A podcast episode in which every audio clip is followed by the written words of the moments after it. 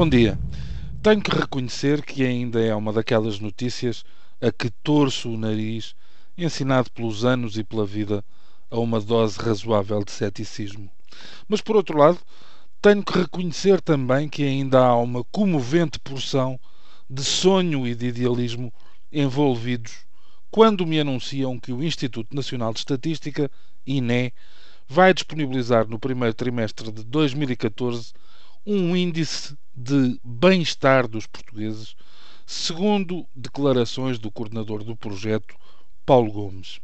Ficou a saber que este desafio tem sido objeto de trabalho do INE durante os últimos anos e que se destina a aferir o bem-estar dos cidadãos e a qualidade de vida das famílias, com o objetivo de contribuir para melhorar as políticas dirigidas aos cidadãos.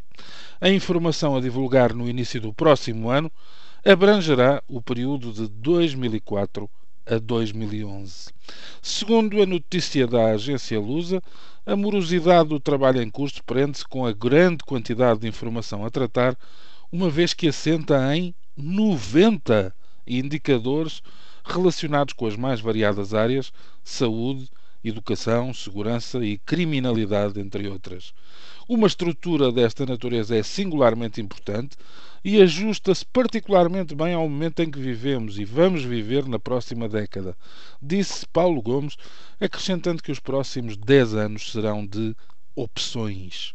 A vivência democrática não pode nem deve ficar enfraquecida pelo facto de vivermos em tempos de austeridade. Pelo contrário, pode ser fortalecida na medida direta de uma participação mais informada e consequente por parte dos cidadãos, acrescentou.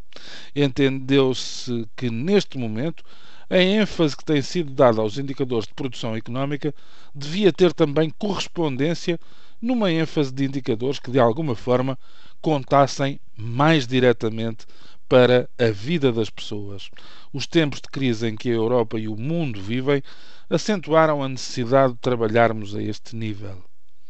Justificou o cientista. Trata-se de informação complementar que permitirá aos decisores políticos um melhor conhecimento da realidade e que, para o especialista, poderá constituir um embrião de políticas públicas direcionadas para os cidadãos.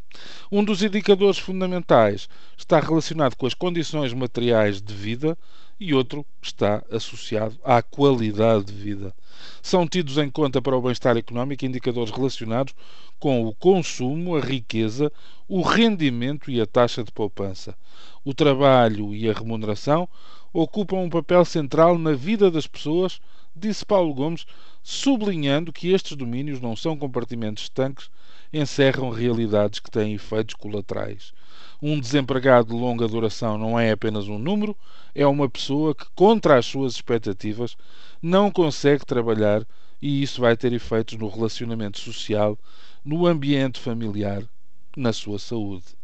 Paulo Gomes frisou que é o aspecto multidimensional da abordagem a novidade neste trabalho, uma vez que a análise será feita com recurso à informação estatística já produzida, quer a nível nacional, quer europeu.